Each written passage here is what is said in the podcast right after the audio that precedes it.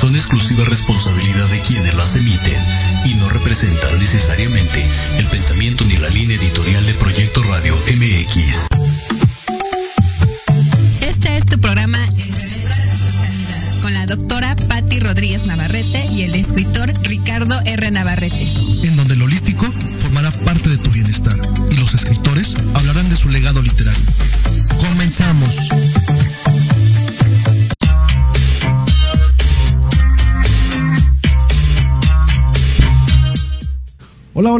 están? Buenas tardes, son las 6.02 de la tarde, bienvenidos a Entre Letras y Tu Sanidad. Mi nombre es Ricardo R. Navarrete.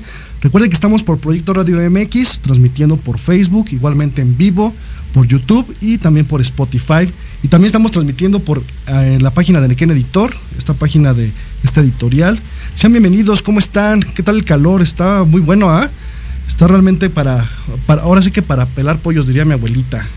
Pues muy buenas tardes, hoy tenemos un programazo realmente, hoy es un programa súper especial, viene un gran, gran, gran, gran escritor, un gran amigo también. Y en un momento vamos a estar con él. Sin embargo, tengo algunos anuncios. Primeramente, pues quiero felicitar a los escritores. Los escritores, eh, finalmente estamos de fiesta. Ayer martes, gracias, gracias allá en cabina, también saludos. Ayer martes 13 de junio fue el Día del Escritor. Muchas felicidades a toda la comunidad literaria de nuestro país y más allá de nuestras fronteras. Saludos a todos. Quiero mandar saludos también al Desvelo Café y Libros allá en Querétaro. Ellos están, es una cafetería súper padrísima. Ahí van a poder encontrar libros de escritores independientes. Es una cafetería riquísima. Ahí la temática es como de, como de gatos. Todo es michi, michi malteada, michi hamburguesa. Están padrísimas. Esta cafetería como tal es de la licenciada Rocío Ortiz. También es una gran escritora. Ellos están en Francisco Márquez, número 2A, allá en Querétaro. Entonces están en Querétaro, vayan a visitarla de verdad. Si ven por allá a la licenciada, díganle que, este, que les recomienda algún libro. De verdad es, es una persona, un personajazo también que, que les puede recomendar cualquier libro y de verdad que se la van a pasar súper, súper bien. Y también quiero mandar saludos, también me dijeron, oye, este, también sigue, sigue ahí este, mandándonos saludos a la Periferia Librería. Ellos están en agricultura número 28, esto está en Colonia San Cristóbal Centro, allá en Ecatepec de Morelos, también les mando un saludo. También es una cafetería de género, ahí van a encontrar género de terror, género de suspenso, un poquito de, de policíaco, etcétera, etcétera. También ahí se pueden tomar un buen capuchino y también muchos saludos allá a Jimena. Gracias, gracias en verdad por compartirlo. Oigan, y les tengo también una, notición. La doctora Patti Rodríguez, mi hermana, mi, amiga y mi compañera que está con ustedes también cada ocho días. Ella, la doctora Patti, va a estar el 16, 17 y 18 de junio en Plaza Las Américas con su cosmetología. Ella trabaja totalmente productos naturales, orgánicos. Entonces dense la oportunidad de verdad, 16, 17 y 18 de junio, también para festejar a papá por allá. Así es, así es. En verdad que no se, se van a sorprender. Tiene shampoos, cremas, serums, igual para que la conozcan ahí en, en vivo y a todo color, para que platiquen con ella sobre sus productos. Tiene tratamientos faciales, todo orgánico. ¿eh? La verdad es que muchas felicidades a la doctora Patti, porque la verdad es que preocuparse por, por esta parte orgánica, es, es, es en estos días creo que es, así es. Muchas felicidades, en verdad, a la doctora. Nos vemos allá en Plaza Las Américas. También voy a estar por allá de Metiche, entonces también ahí este por favor, no, nos fallen, ahí los esperamos. Festejen a papá por allá, para que en la Plaza de las Américas. Esta está en Ecatepec, en Ecatepec de Morelos, para que puedan como festejar a papá y pasar un buen momento. Y también recuerden el Día del Papá, que es el próximo domingo 18 de junio, eh, también para celebrar al papá. Teníamos ahí, tenemos preparado un, proyectito ahí para el Día del Papá, esperamos que dentro de 8 o 15 días tenerlo, no, no, lo pudimos hacer este, en, este, en este segmento, pero bueno, saludos también a, a los papás. Quiero saludar a mi papá, Lázaro Rodríguez. Papi, te quiero mucho. Un abrazo allá, allá a casa. Muchas gracias por tu apoyo. Y bueno, eh, tenemos también, eh, te quería comentar, estoy tratando de, eh, digo tratando porque estamos juntando de nuevo un taller de escritura creativa. Ya había hecho cinco generaciones, cuatro generaciones, esta sería la quinta generación. finalmente me había tomado un, pequeño, un pequeño descanso por ahí para poder como nivelar los temas y poder como también como descansar un poquito, porque la verdad es que sí fue, ha sido un año un poquito pesado en lo personal. Y tenemos taller de escritura creativa por parte de un servidor, el escritor Ricardo R. Navarrete. Eh, comenzamos el primero de julio. Esto van a ser todos los sábados a partir del primero de julio, de 8 a 10 de la noche. Para más información, aquí les dejo como tal La página es editorialenequen.com, ahí nos pueden visitar. También me pidieron por ahí el teléfono 5592 376194. Ahí, ahí pues, manden un WhatsApp, ahí podemos como platicar de qué se trata, les podemos mandar el temario. Recuerden, primero de julio, todos los sábados, son seis sábados de 8 a 10 de la noche, taller de escritura creativa. Van a aprender muchísimas cosas, si, es que andan como la idea de voy a, voy a escribir algo, tienes algunos textos para pulirlos, pues bienvenidos, ¿no? Para, para poder como trabajarlo. Y seguimos con la promoción también de Chaborrucos de Fresa y Chocolate. Este es eh, mi último libro. Me han seguido preguntando. Muchas gracias a todos los que ya lo, lo han adquirido. En verdad, un, un, super abrazo. Muchas gracias, gracias allá también a Cabina. Muchas, gracias por el apoyo aquí a mi casa, Proyecto Radio MX. Y pues este libro está disponible, está completamente disponible en la página editorial enequem.com y también lo pueden encontrar en físico, está en editorialenequem.com y también me están preguntando que si está en digital. Sí, claro, está en todas las plataformas Amazon, Apple Books, por ahí está en por en línea, en, en Gandhi, también aquí en la Ciudad de México en línea, Y en físico, pues directamente con nosotros, con editorialenequem.com, ahí nos pueden ver. Y me están pidiendo también en redes que cuáles son mis... Eh, eh, como tal mis redes personales, Richard R. Navarrete, estoy en Facebook, estoy en Instagram, estoy en TikTok, ahí en TikTok pongo cada cada viernes tenemos una sección de poesía de un servidor.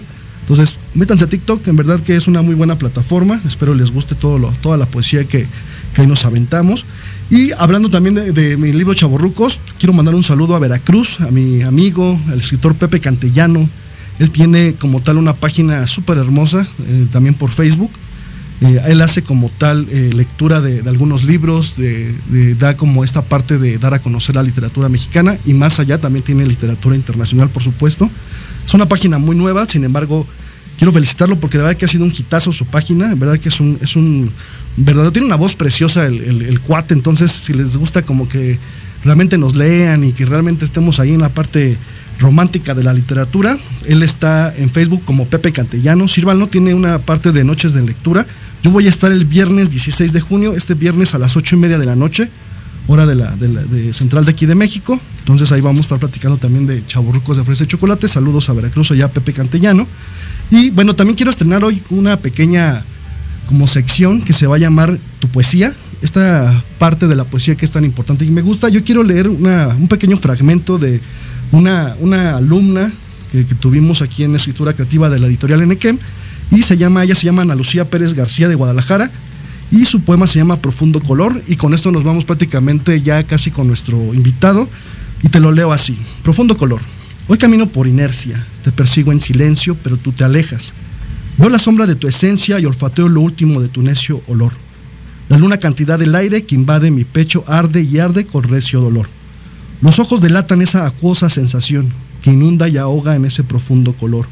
Oscuro y bendito color, maestro de las almas, que embriaga y sofoca hasta el fondo para resurgir en una flor. Vámonos. Qué padre, muchas gracias. Gracias Ana Lucía por mandarme tu, poema. Saludos allá a Guadalajara también. Y también si quieres que leamos tu, poema, escríbenos a editorialenequen.com, ahí en esa página. También te doy nuestro correo, editorial.enequen.gmail.com. Haznos saber mándanos tu poema, denos tu nombre completo, de dónde nos escuchas. Y te repito igual nuestro teléfono, mándanos un WhatsApp, también mándanos ahí tu, tus poemas. Cada 15 días vamos a estar eh, leyendo alguno de nuestros poemas que nos envíen. 5592-376194, ¿correcto? Bueno, pues vámonos casi casi con nuestro invitado especial del día de hoy. En verdad que no se vayan, se va a poner muy muy bueno. Y prácticamente pues estamos a, a unos minutitos. No se vayan.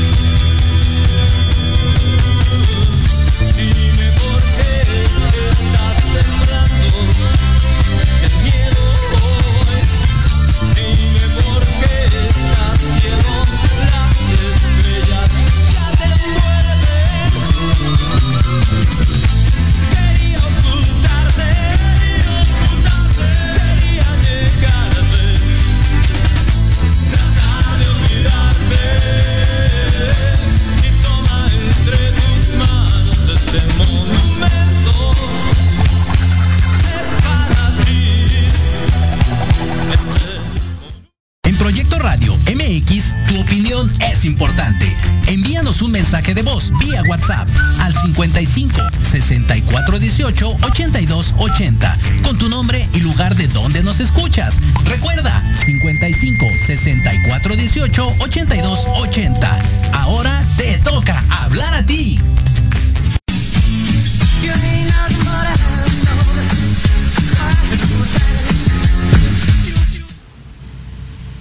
Hola, hola, pues ya regresamos. Estamos aquí con. Yo, yo siempre lo mantengo así como en, como en tela así de, de suspenso. Pero bueno, si nos sigues en nuestras redes sociales ya sabes quién está aquí. Hoy tenemos un gran, gran escritor. En verdad que hoy nos deleitamos. Hoy sí me bañé, como dijimos también.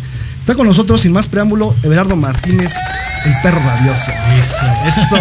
¿Cómo estás, bro? Muy, muy, muy bien, muchas gracias. Y muy contento de estar aquí. Tenía rato que no estaba en radio, entonces que estoy como, como bien feliz y como con muchas ganas de, de platicar. Eso es todo. Oye, siempre hago esta misma pregunta, porque lejos de yo decir, oye, mira, pues yo sé que es esto y que estudió esto y todo lo que he hecho, pero me encanta hacer esta pregunta y te lo voy a hacer a ti, que sé que eres un muy buen orador. ¿Quién es Everardo Martínez? Es, esa, esa, esa pregunta está chida, ¿no? Porque Sí. este, es como autopresentarnos y pues bueno, Everardo Martínez Paco es un antropólogo social, maestro en humanidades y doctorando en humanidades. Todavía no soy doctor, pero ya me pueden decir doctor. ¿no? No hay, no hay ningún problema por eso. Este, y soy escritor, ¿no? Ya en este momento histórico ya me siento escritor, ya, ya creo que lo estoy haciendo. eh, si no excelente, por lo menos bien, ¿no? Entonces soy un escritor, soy de Iguala Guerrero y pues trato como de, de escribir como esas realidades, este, a veces raras que pasan a nuestro alrededor, ¿no? Entonces me dedico a eso y, y, bueno, básicamente mi vida eh, la vivo entre letras, soy, soy profesor, soy escritor y pues soy estudiante en este momento, ¿no? Guau, guau. Oye, ¿por qué eso del perro rabioso? Eso también te lo quería preguntar. Ah, ese es un apodo que, ese es un apodo familiar. Bueno, perro es un apodo familiar, ¿no? Es como bien raro porque eh, yo soy el perro, mi hermano menor es el toro y mi hermana es la princesa, ¿no? Así, sí, así nos, nos, nos puso mi papá. Y, y como que me la adjudiqué y en, y en la escuela pues era como el perro, ¿no? De hecho en la universidad era el perro.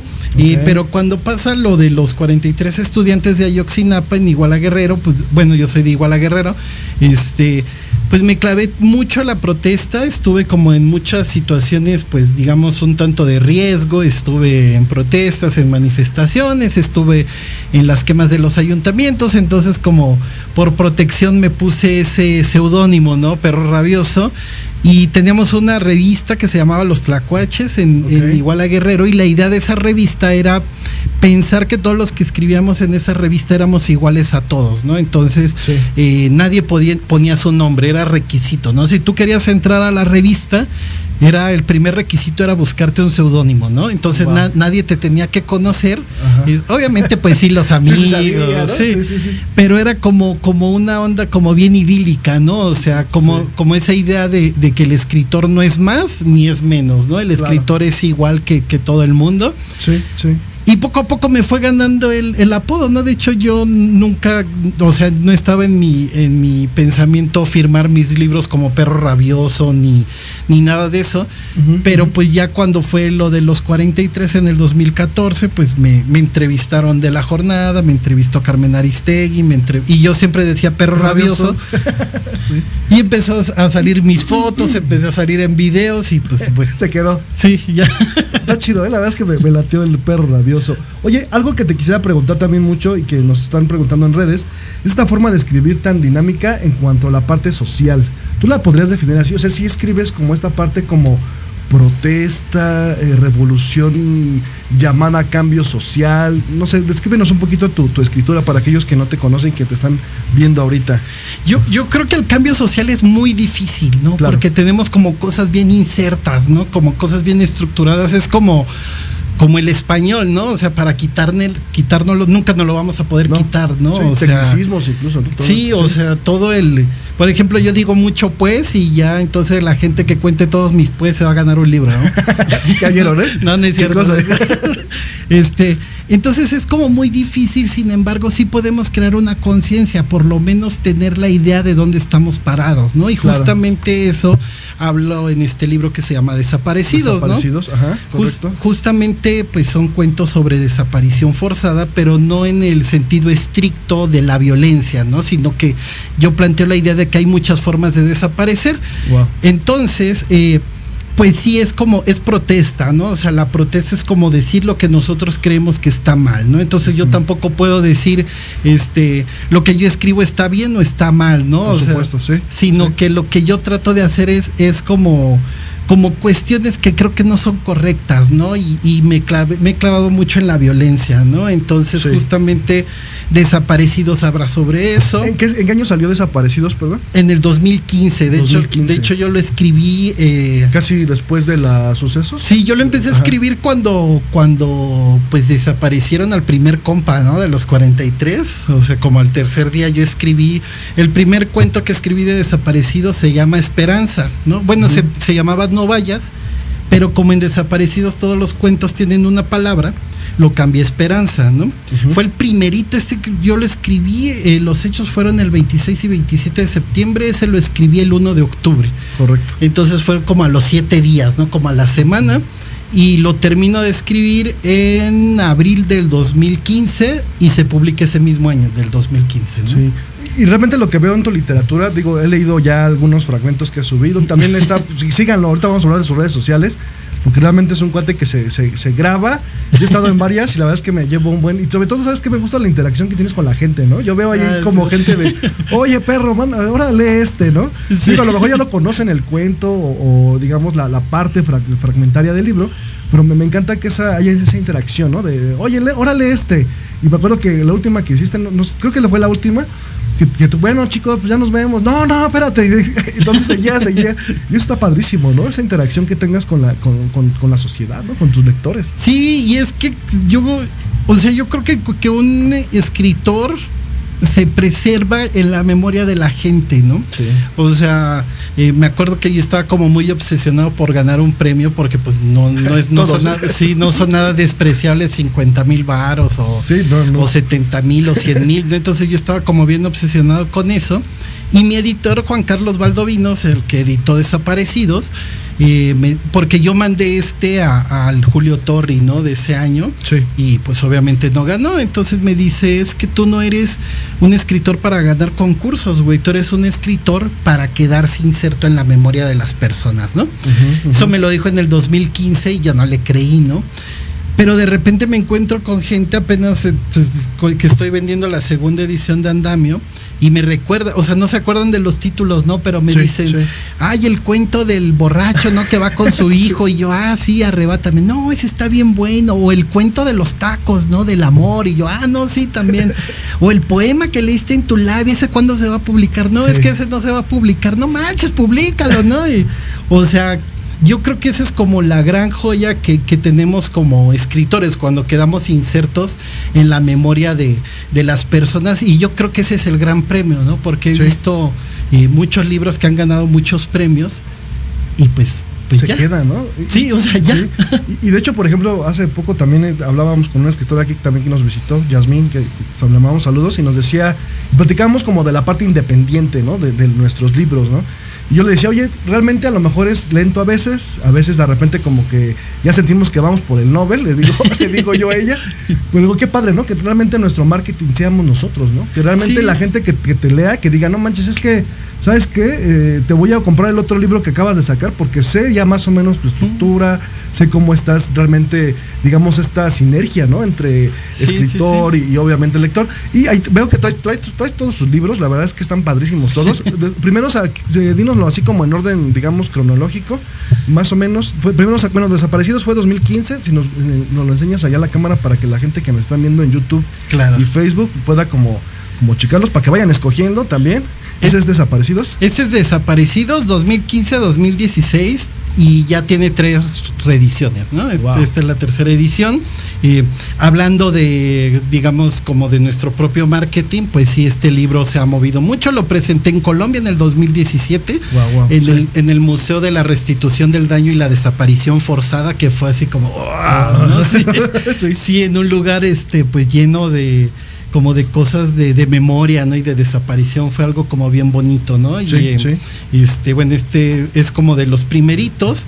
eh, es que to- todos han tenido reediciones, entonces no sé cómo van, pero. Eh, Este, por ejemplo, el que, ajá, ¿qué estás tomando entre tus manos? Este se llama Realismo no tan sucio, me encanta porque es un realismo sucio llevado a la mexicanidad, ¿no? ¿Son, son, son cuentos, perdón? Sí, Ah, son- solo ok. cuen- bueno, minificción y poesía, pero ahorita les digo. ajá. Este, entonces realismo no tan sucio es pues como lo que escribí, escribiría Charles Bukowski, pero llevado a la mexicanidad, ¿no? Chido. O sea, en una vecindad. Pero también en este libro yo me salgo de la ciudad, la literatura de la ciudad a mí ya me aburrió, ¿no? Yo he leído muchos mexicanos y todo ambientado en la Roma, en la Juárez, en la Condesa, en Santa María la Ribera, ¿no? Sí, sí. Y pues yo soy de Iguala y yo decía, no manches, no, o ¿Qué sea, onda con mi pueblo, sí, no? o Sí, sea, sí, yo, sí. yo leía a José Emilio Pacheco y decía, ay, quisiera conocer a la Roma, ¿no? Y conocía a la Roma y dije, esto es la Roma, esta es la Roma de José Emilio Pacheco, ¿no? Y este, y pues hablan de Tepito y de Aragón y de no sé qué, ¿no? Entonces yo dije, bueno, ¿y las periferias qué, no? O sea. ¿qué pasa con las periferias? ¿Qué pasa con los pueblos? ¿Qué pasa con los ranchos?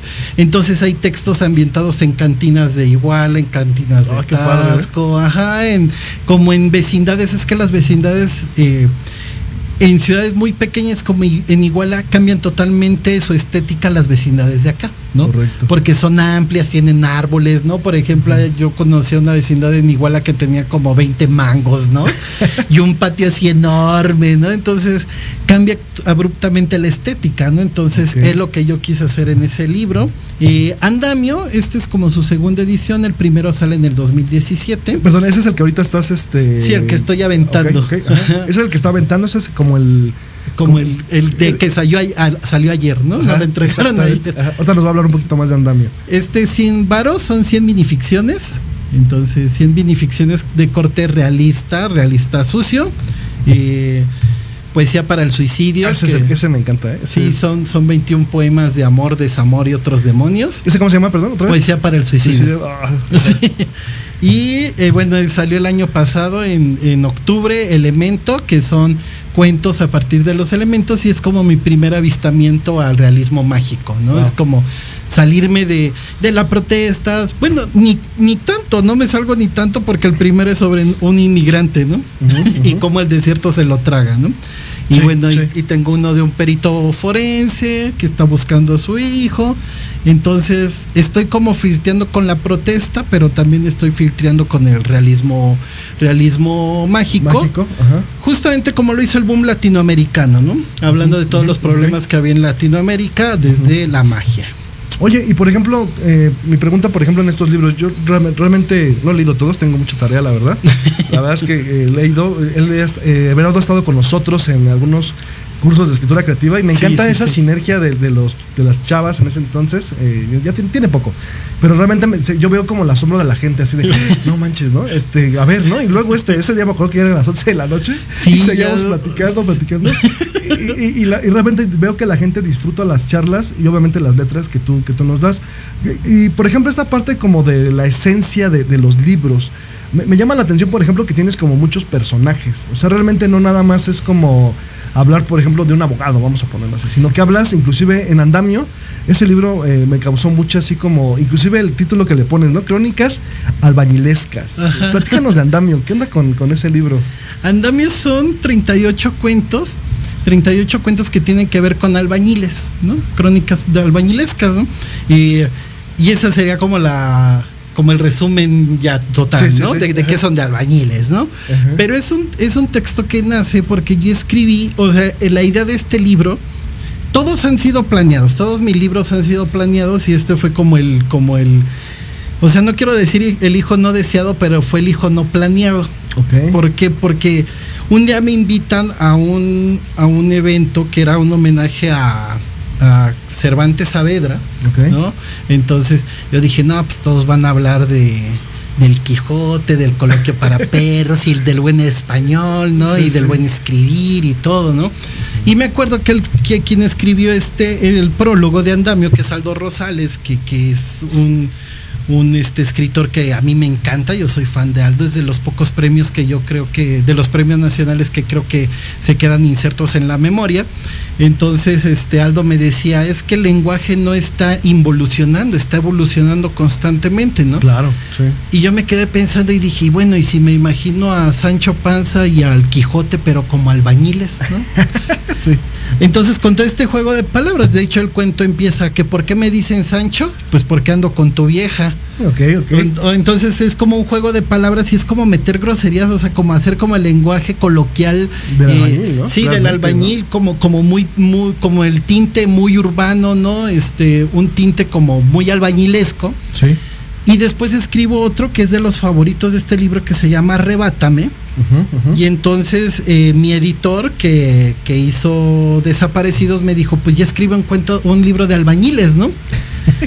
y me empecé, ¿no? Y me fui y yo dije, no manches, ¿no? Y justamente lo que decías del personaje, yo dije, no manches, sí. O sea, yo también estaba harto de que los escritores escribieran de escritores, ¿no? Sí, siempre como el mismo tema romántico, ¿no? Yo en lo particular soy así, la verdad. Yo cuando, cuando lo oí dije, no, yo, yo, bueno, yo soy arquitecto de profesión, no, a veces no, digo, tiene mucho que no estoy en una obra, pero realmente cuando lo oí dije, qué buena idea, ¿no? Y, qué buen homenaje también, ¿no? Porque son unos tipos que... ¿Y tú lo ves así, que sea como un homenaje? Así como... No, no, no, no porque este pues es, o sea, un homenaje es como enaltecer, yo no, o sea, lo que te decía al principio de que todos estamos en el mismo lugar, ¿no? O sea, yo no quiero hacer ni más ni menos a los albañiles, ¿no? O sea, quiero ponerlos como, como en esta línea horizontal, ¿no? Todos somos, todos somos iguales, ¿no? O sea, este, el albañil es igual a mí, ¿no? Y tiene historias súper chidas, ¿no? Entonces. Y cuando a veces cuando lo presento digo, no manches, los albañiles tienen este vida sexual más chida que nosotros, ¿no? Sí, porque a veces decimos, y, y, tienen mejor cuerpo, ¿no? Y tienen mejor físico y mejor aguante, ¿no? Entonces, ¿por qué siempre tratamos de sobajarlos? Más bien es como ponernos como en lo, en lo horizontal y como una idea de decir todos somos iguales, ¿no? O sea, nadie es más, nadie es menos, todos somos iguales. Sí. ¿Y por qué no contar una historia de albañiles, no? O sea, porque si es chido contar una historia de escritor, del escritor que se está tomando un café en la, Roma, ¿no? sí. O sea, ¿y por qué no contar del albañil que se está chingando una, una cuba en la obra, ¿no? Una chela, ¿no? O una chela, o un tonallano, no sé, ¿no? Órale, qué padre, ¿eh? la verdad. Sí, bueno, y aparte yo trabajé de albañil de los, de los 15 años a los 19 años, y como hasta los 21 estuve como muy ligado en la obra porque mi papá es plomero electricista. Ok. Entonces, eh, pues sí, mi papá me decía, no, que vamos a tirar manguera, ¿no? Y cuando decía tirar manguera, yo era así como de, ay. Oh, sí. yo decía y dije, estudia, güey.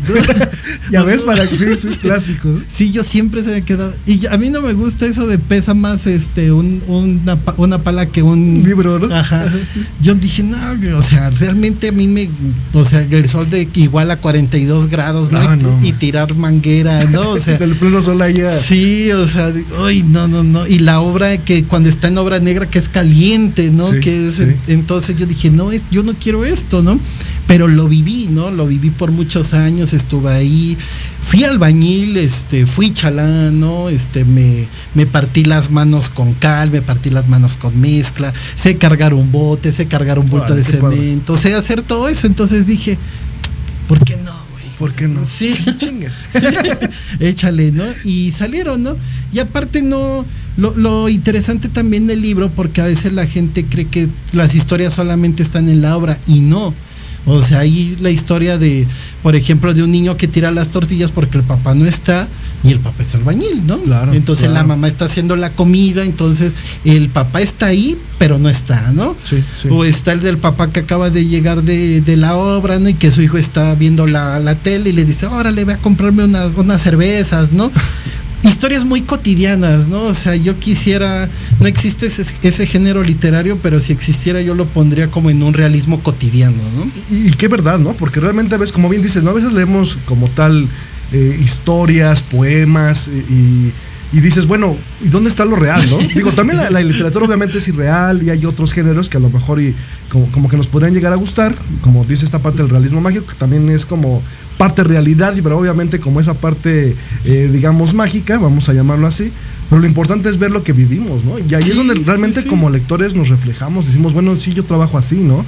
O el sol, o, esta parte como hablas de los albañiles, de, de poder como fomentar inclusive, digo, no, no es un homenaje, pero creo que de alguna manera sí, ¿no? Por, digo, a mi manera de ver, porque de alguna forma sí. Eh, podemos como, como al albañil, oye, brother, mira, pues esto eres, ¿no?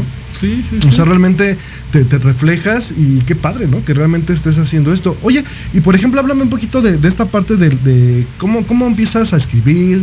Eh, eh, ya nos hablaste un poquito de esta parte de desaparecidos, en esta parte social, pero digamos que Berardo se siente en su casa, este eh, o en una, no sé, en una oficina. Platícanos cómo empiezan a surgir estas ideas.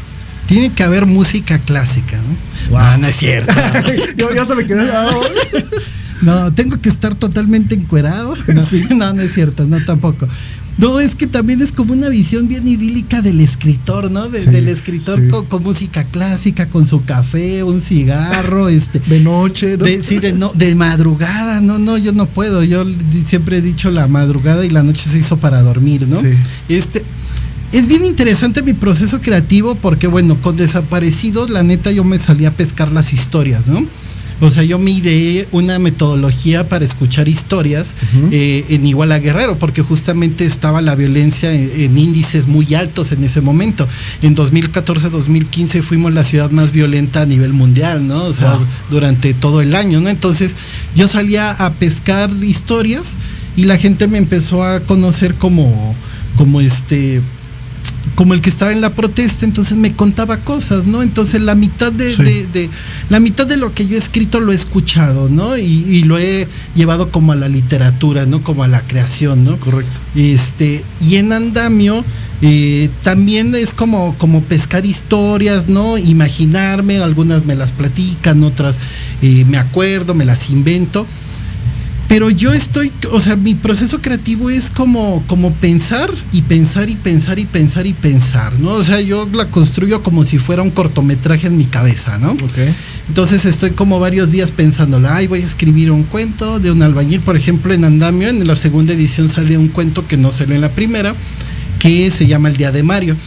Entonces yo quería hacer un, un, un cuento de un albañil que estaba deprimido, pero él no sabe que está deprimido. Oh. Porque yo siempre he dicho, o yo digo que la, que la depresión es para la, para la gente privilegiada, ¿no?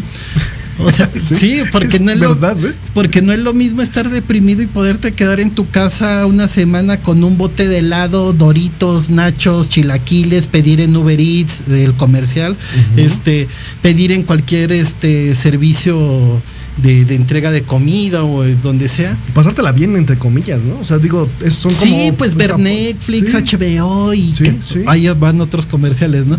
Pero ver todas estas plataformas, ¿no? A que tú tengas que levantarte, ponerte tu café, amarrarte las botas y salir a chingarle. No hay de otra. O sea, no hay de otra. Y estás deprimido y no quieres, o sea, y a veces como bien dices tú, no no sabes que estás deprimido. Y no, sabes que estás deprimido, ¿no? Y aún así como como bien comentas salir, ¿no? O sea, tienes que salir, ¿no? o sea, no, te puedes dar el lujo de decir, "No, hoy no voy", ¿no? Y, y eso yo creo que es lo más difícil en la literatura, transmitir como todo el desasosiego y todo el dolor que está experimentando un albañil, ¿no? Sí. Y entonces me costó como muchísimo trabajo y yo me lo fui ideando, ¿no? Yo buscaba las palabras. Y entonces como que ya encontré mi, mi, punto medular, entonces ya nada más de repente digo, ahí está, ¿no? A escribir, ¿no? Y puede ser la una, dos de la tarde, tres, cuatro, cualquier hora, y obviamente, pues escribo a computadora, no puedo escribir en, ah, papel. Soy igual. Sí, en papel no, no escribo, a menos de que sean talleres o cosas así, pero no, en computadora, obviamente ya tengo mi lugar, pero pues mi lugar es como cualquier lugar de cualquier casa, ¿no? Entonces, eh, Puedo poner música, puedo no poner música, agüita, si eso sí, siempre agua y ya. ¿Alcohol? ¿Cerveza? No, no, no, no, Una, alguna vez intenté escribir borracho como Bukowski y no me salió, ¿no? Escribí ahí unos bodrios, ¿no?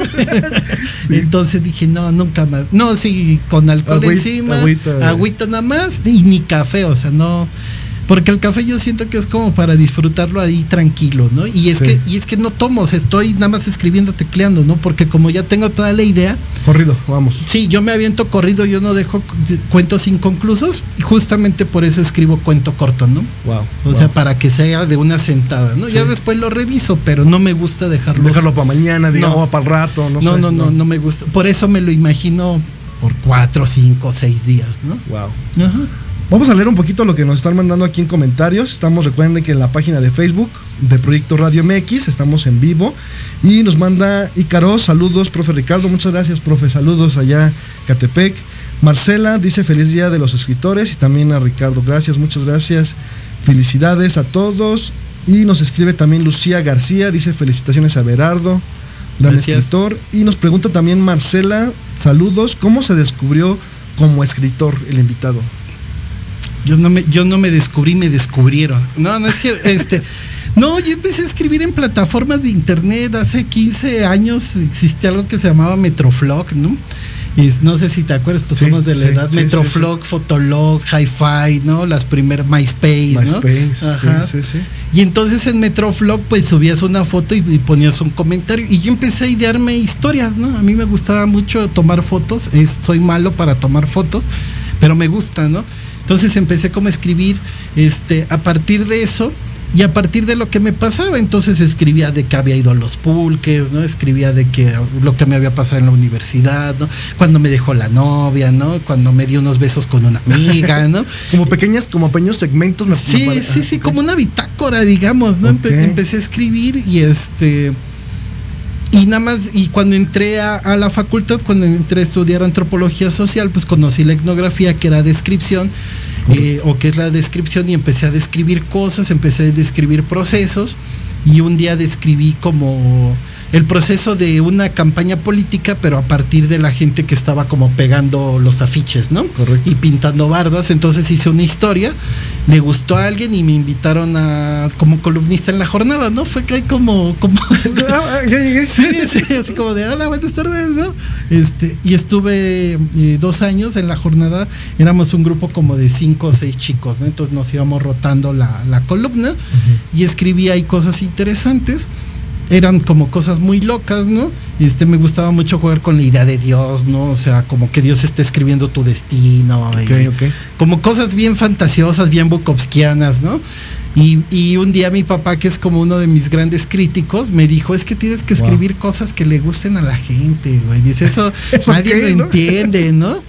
O sea, fue como redescubrirme poco a poco, ¿no? O sea, me dijo, escribes bien, ¿no? Está chido, pero escribe otras cosas. Pero ¿no? cálmate. Sí, intenté hacer poesía y, y nunca me ha gustado la poesía que escribo. Escribo de repente poesía, pero no, no me gusta del todo.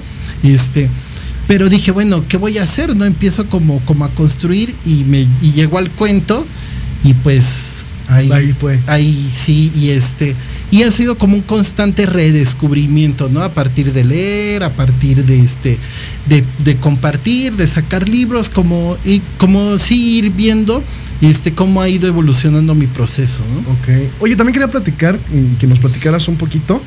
Yo he visto en Facebook que te, avientas, te avientas tus dibujos. Ah, y, sí. y la verdad es que nada mal, ¿eh? O sea, realmente, realmente. Y también lo, lo combinas. ¿Podrías de- decir que lo, lo estás combinando la literatura con. O es un gusto. Es un- sí, es un- no, es un gusto. O sea, yo, empe- yo empecé a hacer graffiti a los 12 años, mucho antes de, de hacer literatura, ¿no? Y la literatura empieza a hacerla a los 19 años. Y este. Pero en algún momento, como que me siento entas- en. en, enta- ¿cómo- ¿Cómo se llama? Atascado en. Ay, como que estás encharcado. Entas. No. Bueno, encharcado, ya dejémoslo así, ¿no? atascado. Ajá, atascado, ¿no? Me siento atascado en la, en la pintura, veo que no avanzo, ¿no? O sea, y digo, bueno, o sea, sí un día, o sea, como que yo creo que también la vida se compone de decisiones, ¿no? De Por grandes supuesto. decisiones. Entonces yo digo, bueno, ¿qué quieres hacer? ¿Literatura? O Graffiti, o, graffiti, dibujar, o- posiblemente tatuar, ¿no? Todas esas cosas que llevan como al dibujo. Y yo en ese momento cuando me hice esa pregunta ya tenía desaparecidos, tenía el, la primera edición de Andamio, tenía la primera este, edición de Cien Varos, ¿no? Tenía, ¿cuál más? La primera edición de Realismo No Tan Sucio, ¿no? y, y volteé a ver la pintura y dije, en pintura no tengo nada. O sea, seis, siete grafitis, no hay en iguala, medio feos, ¿no? O sea, bueno, no están tan feos, pero y dije, no, me voy a dedicar a la literatura y, la pintura que es un hobby, ¿no? O sea, nunca buscar una retribución económica y que sale, ¿no? Siempre salen cositas ahí, pero, o sea, no no me adscribo como dibujante, pero sí me adscribo como escritor, ¿no? Yo, he visto que realmente tienes esa interacción, como te decía, con la gente, porque vi que subiste algo así como alguien que tenga una pared, ¿no? O un muro, o algo así. Pero era impresionante que la gente agarraba y decía, yo, yo, yo, aquí está. y creo que ese día te la pasaste toda la. Digo, no, no, yo soy muy también estar en el Facebook, me encanta el Facebook porque pues aquí prácticamente hemos trabajado de esta manera, pero era increíble que la gente era de aquí, aquí está, o sea, no, no, así, ¿no? Creo que ahí eh, escogiste una y, subiste, de hecho, como tal el final, sí, la verdad quedó padrísimo, ¿eh? realmente eres, eres modesto, porque realmente me, me, digo, o sea, digo, a lo mejor has, has, practicado o lo traes como en la sangre o, de joven, más chavo, no sé, pero realmente fue un buen graffiti, ¿no? También creo que es una parte, y, lo expresas, ¿no? También como que la, parte, digamos, expresión de, lo que dibujaste, mejor que sería, si no mal recuerdo, eran como unas, una mujer, algo así, ¿no? ¿Traías una onda así? No, no recuerdo. Es, es, un niño y una niña es de una película que se llama La tumba de las luciérnagas. Entonces es como los hermanitos que están como en, como en una cueva y con una luciérnaga ahí, ¿no? Entonces, ajá. Y este es una, es un fragmento de una película muy triste. Y, pues sí, pues, no sé, es que no me gusta como, como decirlo así como. Porque no, yo me dedico a la literatura. es que no soy. sí, sí, sí, Entonces, y, y es que no, ahí sí no soy constante, ¿no? En la literatura yo sí escribo, aunque sea un eh, rato, ¿no? Sí, dos, o dos palabras, ¿no? Tres, o hago una minificción, o de repente escribo ahí una tontería en Facebook, ¿no? Lo traes, lo traes, lo traes. Sí, o sea, siempre estoy. Y la pintura, no, por ejemplo, ahorita llevo un mes sin agarrar un pincel o un lápiz, ¿no? Entonces, y no me causa conflicto. No escribir sí me causa conflicto. Correcto. Te mandan saludos aquí en, nuestro en vivo en, Facebook. Te manda Canelita Grillo. Ay, saludos. Dice, saludos, Ever. Eres un gran escritor y tus letras son asombrosas. Ay, muchas gracias. También te manda saludos Julia. Saludos. Saludos al, escritor. Te manda también Nicte. Te manda saludos. Nicte, saludos. Atentamente Jorge José Lázaro Reyes Viseño, papá, papá te está viendo. Ay, saludos. Muchas gracias. Ok, oye, y platícame un poquito también, regresando ya a la literatura otra vez, perdón por el, por el desvío, sí, casi para irnos al primer corte. Eh, esta parte de, ser independiente, eh, una vez me platicaste tú y me asombró esa parte de decir, bueno, a lo mejor no, no, no estoy en una gran librería, a lo mejor como, vamos, no vamos a decir nombres para no quemar, ¿Cómo te ha ido esta parte de, ser como independiente, de estar como a, mano a mano, ¿no? También que a veces nos cuesta un poquito de trabajo. Platícanos brevemente en esto, ya casi nos vamos al corte. Yo, creo que estar en librería más, dice eh, un gran amigo Temoc Saucedo, que también es un gran escritor, es, lo admiro mucho a Temoc. Él dice que, que estar en librerías es más para la egoteca que para, que para vender, ¿no? O sea, hay muchas, muchos escritores que venden mucho en librerías, Alberto Chimal, ¿no? Este, Volpi, Villoro, ¿no? Diana Baeza. Ajá, este, eh, ¿cómo se llama? Esta, Sue Zurita, ¿no? Y, gente de ese, de ese estilo pero eh, yo creo que la, la, ganancia real pues como que no, no existe ahí, ¿no? Y con ganancia real no me, no me refiero a lo económico, que también podríamos referirnos a lo económico, ¿no? Porque un día una de estas grandes, este, un día una de estas grandes, este, ¿cómo se llama? Librerías me dijo que quería vender desaparecidos, ¿no? Entonces nos sentamos, eh, y vimos regalías y todo eso y pues me tocaban dos pesos, ¿no? Entonces dije, no, gracias. Sí, dije, no, ¿qué pasó? ¿no? Y aparte me dijeron, va a estar un mes en novedades y después en bodega. Yo dije, no, pues, pues conmigo nunca está en bodega, siempre ¿no? Está sí, siempre está aquí, ¿no? Siempre anda conmigo, ¿no? Siempre andan conmigo, entonces, sí, claro. pues no, ¿no? Entonces, este la librería sirve, ¿no? Cuando vas a buscar y sería bien bonito ver, nunca he estado en ninguna librería choncha, digamos, he estado en librerías de barrio, ¿no? había uno en Chimalhuacán de barrio que estuve, estuvieron mis libros ahí, en unas de Iguala y así. Este, pero yo creo que el mano en mano te regala como toda esta magia de. ¿no? Sí. De, de, mira, aquí está, ¿no? Ay, tú eres el escritor, no, pues sí, ¿no? Este, qué ay, qué chido, y fírmamelo, ¿no? Entonces, yo sí podría decir que todos mis libros se han ido firmados, ¿no? Entonces, la gran mayoría. Entonces, creo que sí, la librería quita mucha magia, ¿no? Claro. No, sí, cierto. Pues vámonos a un corte. ¿Qué te parece si regresando nos lees algo? Ah, perfecto. Para que ahí este, la gente que nos está escuchando pueda, y las que no te, no te conocen como tal, que vean así como, ¿qué, qué, qué onda con el perro rabioso? Ok, chicos, pues vamos a un corte. No se vayan, ¿eh? se va a poner muy bueno. Sigamos. Más de la hipnosis terapéutica y sus beneficios en el programa Hipnosis con Lulú. Tendremos testimonios y muchas sorpresas más. Te esperamos todos los sábados a las 10 de la mañana por Proyecto Radio MX con sentido social.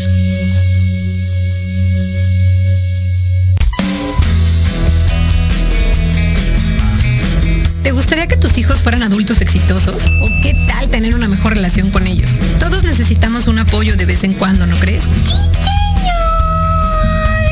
Soy Ana Trulín, subdirectora del Instituto UFI. Acompáñame todos los martes de 7 a 8 de la noche en De la mano con tus hijos y descubre cómo relacionarte con ellos desde el corazón. Por proyectoradiomx.com con sentido social. Te quiero ver jugar,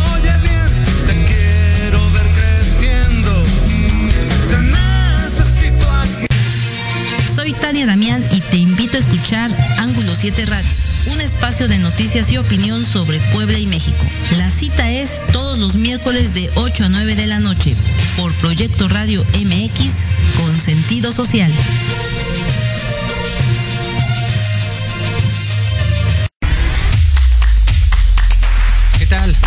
Invito a sintonizar Entre Diálogos, un programa que aborda las noticias nacionales e internacionales más relevantes de la semana, con un comentario y un breve análisis de cada noticia, incluyendo entrevistas. Y dos veces al mes, en el espacio Atrapados en el Rock, nuestro amigo Diego Emilio nos platicará sobre datos y curiosidades del rock a través de las décadas del siglo XX. Así que no se olviden de sintonizarnos todos los sábados de 12 a 1 de la tarde por Proyecto Radio MX, con sentido social.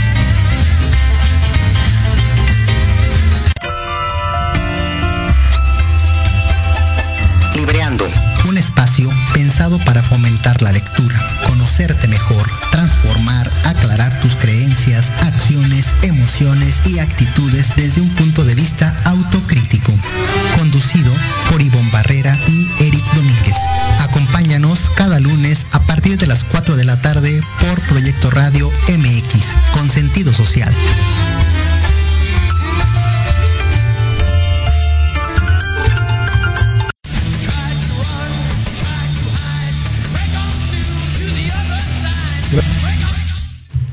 Pues ya regresamos. Ahí en andan bien rockeros, ¿eh? Muchas gracias, gracias. Está súper chido los Doors.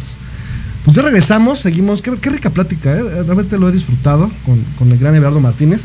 Les he de decir que él es aquí vecino también de aquí de Santa María la Ribera. Entonces, eh, estamos hablando con, con, ahora sí que con alguien de aquí, de aquí de, de, de la banda de Santa María la Ribera.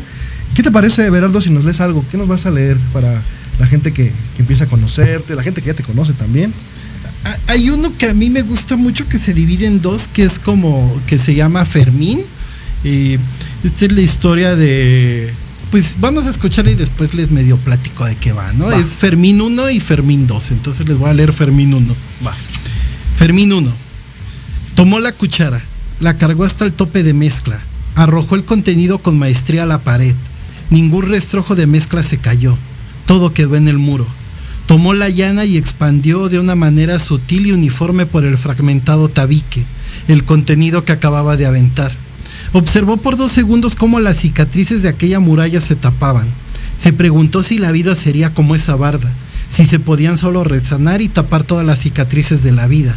Sería fantástico solo aplanar las heridas, que no se vieran, que se olvidaran, que se taparan. Quizá podría hacerle un aplanado a su hija, quizá con ese favor volvería a hablarle.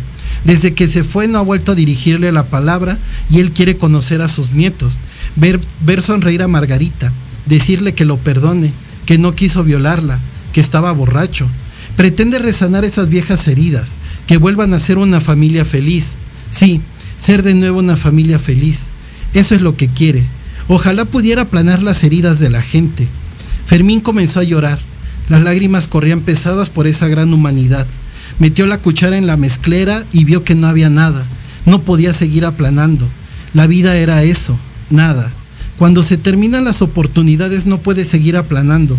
No puede solo tomar un poco más de mezcla y cubrir las heridas. Así no funciona. Fermín se paró sobre el andamio.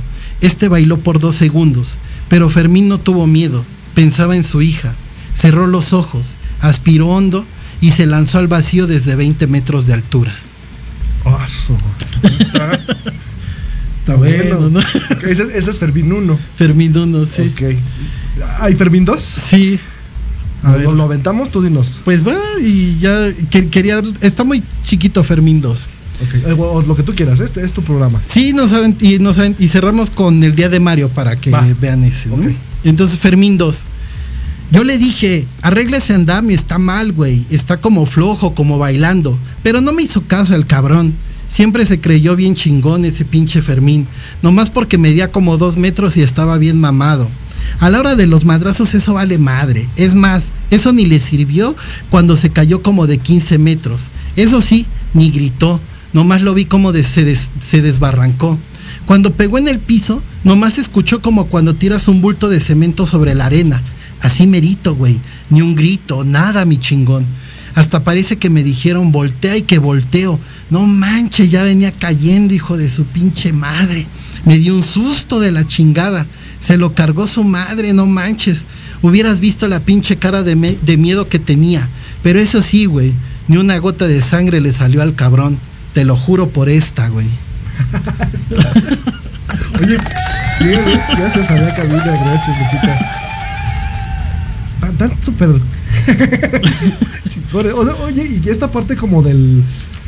Lo que decíamos ahorita, ¿no? Como me encanta esta parte de ser reales, ¿no? De realmente de quitarnos como la- la- el adorno Sí, y decir, sí. brother, eso es lo que pasa, ¿no? O sea, realmente yo tengo varios amigos también albañiles y dices, o sea, son corriosos y a veces dices, no siente, pero sí, como no, ¿no? Sí, ¿no? Y hay, hay una minificción por ahí también chida que se llama Y el amor, ¿no? Que dice, eh, es fácil cargar el bulto de cemento, lo difícil es cargar con tu desprecio, ¿no? Ah,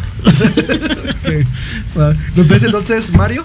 El día de Mario. Va, el día de Mario. El día de Mario, eh, pensando en esta idea de que la depresión solamente es para gente privilegiada. Ok. El día de Mario. Son las 7 de la mañana. Mario abre los ojos por inercia. En casa ya no hay nadie que le diga que ya es hora de levantarse.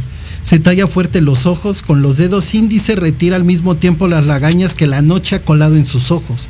Quiere llorar pero se aguanta, así como se aguantan los hombres. Se levanta y arroja las cobijas a la parte inferior del colchón agujerado. Recuerda cómo se miraba de bonita la cama tendida. Hace tiempo que no la ve así. Él no sabe cómo se tiende. Nunca aprendió. Va a la cocina y ve el montón de trastes sucios que sabe algún día tendrá que lavar. Pero hoy no. No tiene ganas de nada. Nada más de llorar, pero se aguanta. Le prende fuego al recipiente de peltre que ha hervido infinidad de veces agua cristalina. Café para despertar, para aguantar, para recordarle que está vivo. No hay quien le prepare su primer café del día, ni su lonche, tampoco la comida. Mario sale rápido de su casa. Toma su mochila infantil llena de herramienta. No la deja en la obra porque se la roban. La última vez se llevaron su martillo. Ese día llegó a su casa todo enojado, regañó a sus hijos, gritó todo lo que pudo gritar y le pegó a Estela. Ellos no habían tenido la culpa, pero no sabía con quién desquitarse, no sabía quién se lo había llevado. Mario sabía que él había tenido la culpa. Al siguiente día quiso disculparse con todos, pero nunca aprendió a pedir disculpas. No sabía cómo se hacía. Da un par de pasos en la calle y se detiene. Gira la cabeza para ver a su casa y recordar tantas cosas que ahí se escribieron, tantos recuerdos que fue acumulando. Nunca pensó que la casa algún día se quedaría sola. Nunca se imaginó que se iba a quedar vacía. Le duele la soledad. Aún no lo sabe, pero le duele más que nada en el mundo. Camina la obra sin pensar en nada. No tiene ganas de pensar, no tiene ganas de caminar, ni siquiera de trabajar. No tiene ganas de nada. En la obra nadie lo espera. Es necesario, no indispensable. En la obra solo es un apodo más. Aquel apodo que no le, que no le gusta, el mismo que le duele, lo ofende, lo lastima. Entra al lado de maestros y chalanes. Lo saludan sin mirarlo, de manera repetitiva. Máquinas de construcción que funcionan por 900 pesos a la semana. Deja su ropa del diario en la bodega, se pone su ropa de trabajo y sale. Un día más de romperse la madre para poder comer. Piensa mientras mira la pared que dejó inconclusa el día anterior. La mezcla se acabó, así como se acaban muchas de las cosas en la vida. Así como se acaba el amor, como se acaba la paciencia y justo como se acaba una familia. Mario siente un nudo en la garganta. Está a punto de llorar pero se aguanta. Ahí viene su chalán, con un bote de mezcla en el hombro y el martillo que hace poco le robaron a Mario en la cintura. Mario, Mario quiere llorar pero se aguanta, así como se aguantan los hombres. Bien.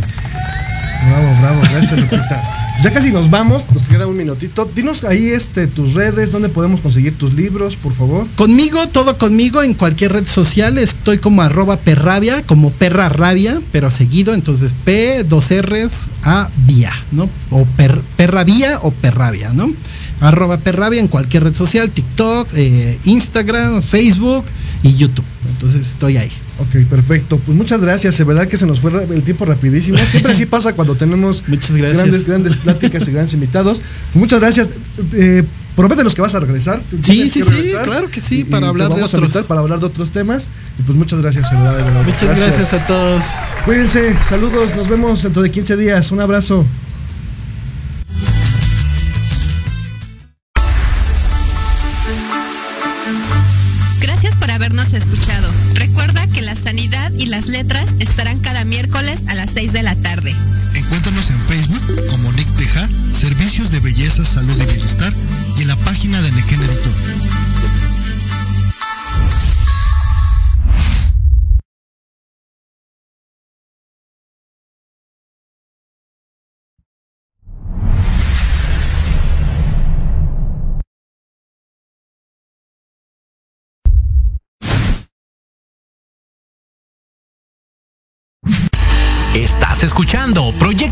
MX con sentido social.